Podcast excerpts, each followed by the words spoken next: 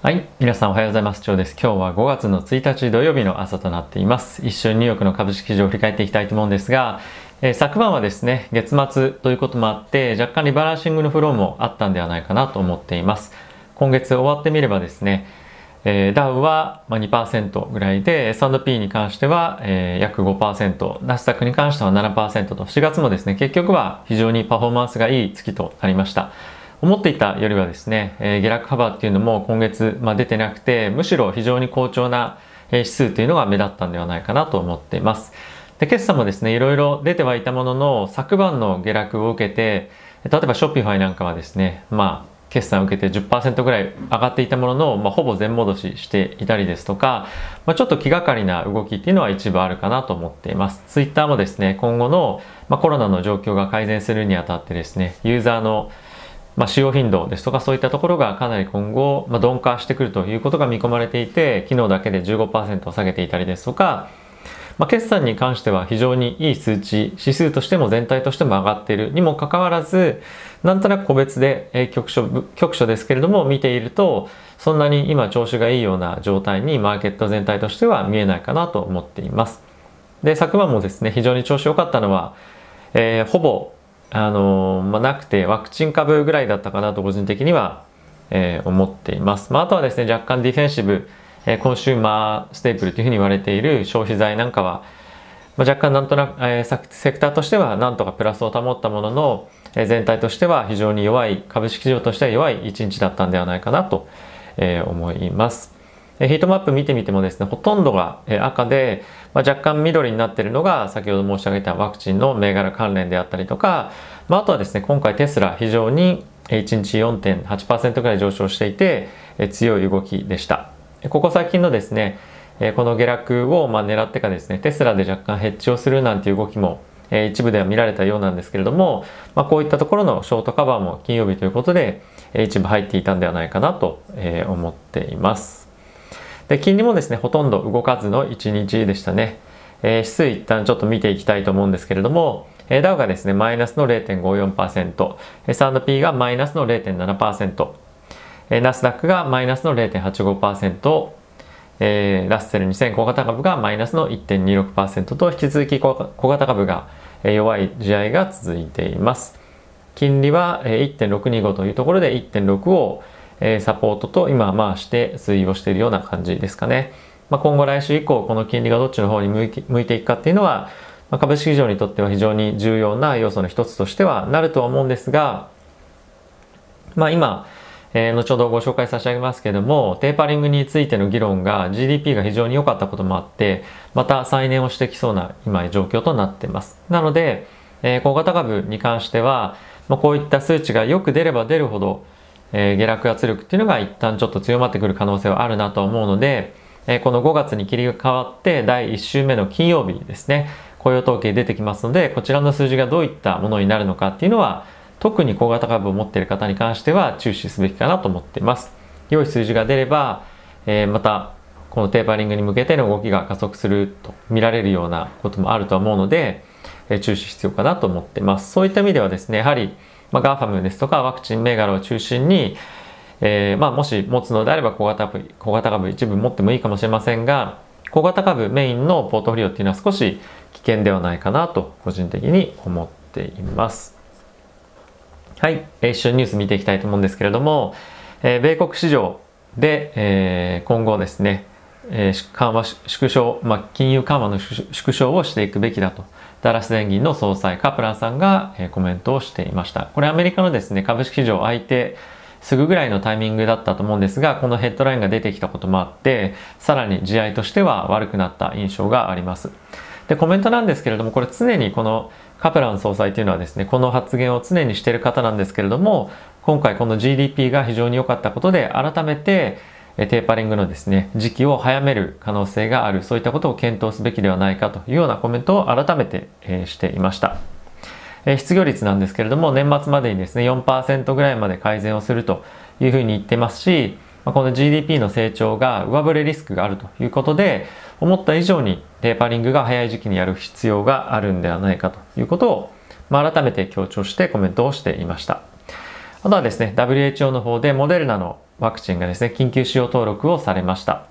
で、これでですね、バイオ、バえー、ファイザー、バイオンテックとモデルナのワクチン両方ともですね、登録されて、今ですね、けあの検討されているのが、中国のシノバックとシノファームのワクチンなんですけれども、これチリの方で1回接種で6%ぐらいしかですね、有効性がなくて、2回接種しても50%を下回るというような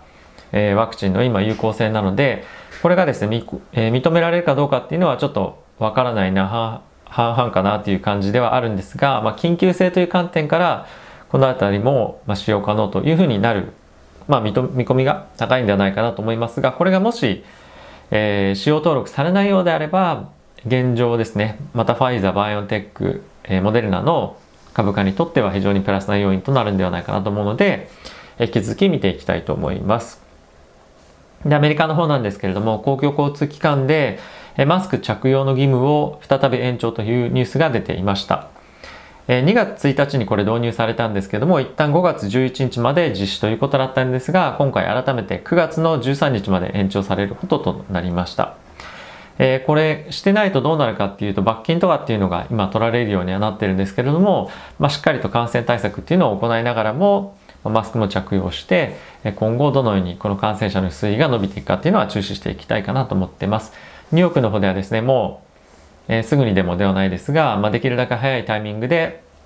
えー、経済の全面的な再開っていうのを目指しているということもあってこの公共公共交通機関でのマスク規制っていうのはまあ、一定程度やはり必要かなと思っているので、まあ、この辺りは、まあ、株価全体的にはインパクトはないかもしれませんが、えーまあ、気になるところではありますねどういう感染対策をしているのかと。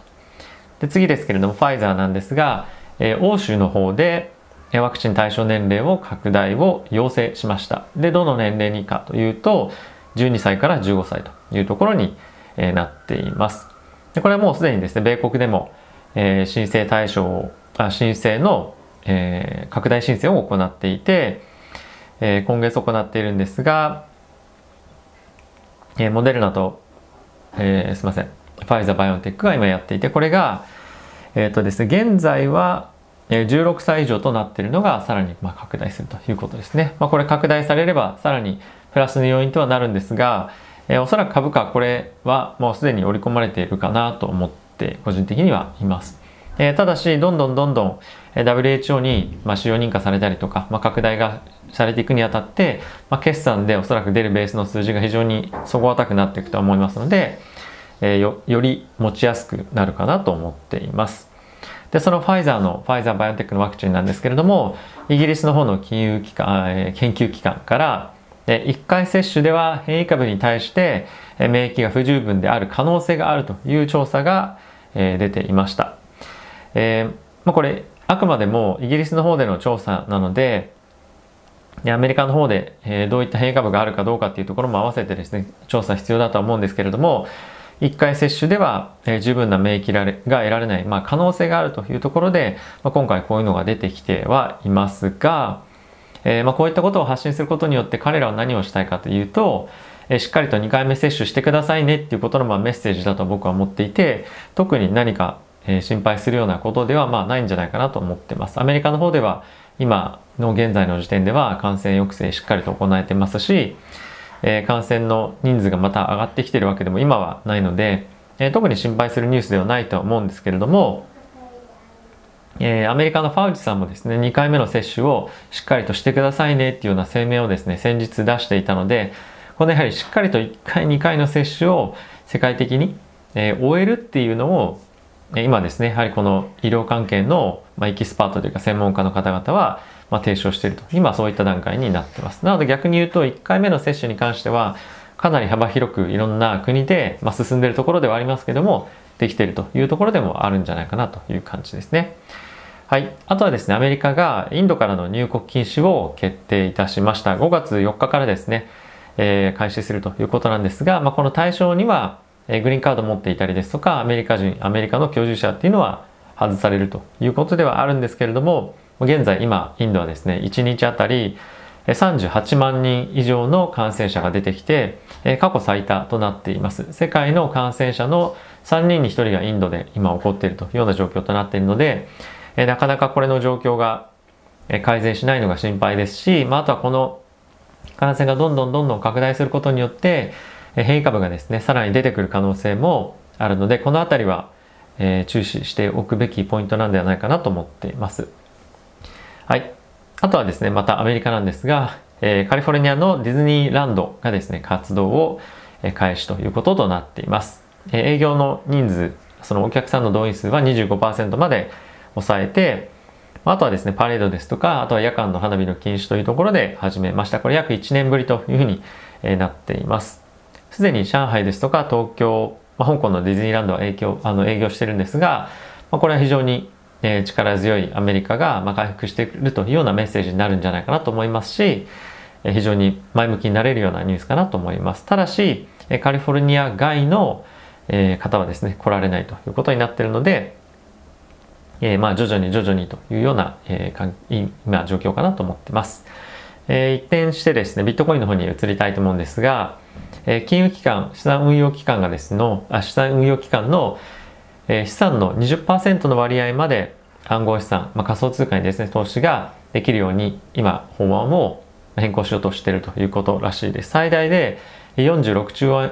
,46 兆円規模の資産流入になる可能性があるので、これかなりマーケットとしてはインパクト、暗号資産、ビットコインの市場にはインパクトあるんじゃないかなと思っています。まあそういったこともあってビットコインを上げてるんではないかというふうに言われてますけれども、え引き続きですね、インフレに対してのヘッジっていう意味でもビットコインを買ってる人もいるようですし、まだまだやはりえこの勢いはしばらくとどまらないんじゃないかなと思ってます。株式市場がえ難聴の中、このようにですね、ビットコインですとか仮想通貨上昇していると、やはり、あ、もう株じゃなくてビットコインの方にもしばらく資金入れたいなっていう人もたくさん出てきてると思いますので、えー、ぜひですね、え、市場動向今後も注視していきたいと思います。僕も仮想通貨チャンネルを、え、オープンしましたので、ぜひ仮想通貨ご興味ある方は、えー、チャンネル登録していただければと思います。概要欄にリンクを貼っておきます。はい。最後になんですけれども、そのビットコインから現在ですね、イーサリアム、イーサに資金を移動するという人が非常に増えているということが、えー、ニュースとして出ていました。今ですね、イーサリアム割る、えー、ビットコインの、まあ、市場規模、えー、価格ですかね、今0.05ぐらいまで来てるんですが、今、えー、暗号通貨に対して、仮想通貨に対して投資をしている、ま、ファンドのマネージャーたちがですね、これ0.1ぐらいまでは行くんじゃないかっていうふうに言っているので、まだまだイーサリアムの勢いはとどまることを知らないのかなと思っていますし、あとはビットコインに対して非常に強気派だった人たちが、まあ、ビットコインはまだまだ行くんですけども、まあ、比較感としてビットコインじゃなくてイーサリアムへの、えー、アウトパフォームというかイーサリアムの強さはもう否定できないと。イーサリアムの方が、まあ、今非常に優れたパフォーマンスを出してるし今後もそのような傾向になるんではないかというコメントが出てきていますのでこのビットコイン仮想通貨といえばビットコインという状況から、まあ、今後はイーサリアムへという流れがですね今加速していますし今後もそのような流れになっていくんではないかなと思っています。まあ、こういったことは詳しくはですね、えー、ビットコインの、えー、仮想通貨チャンネルの方で、えー、出していきたいと思いますので、ぜひよろしくお願いします。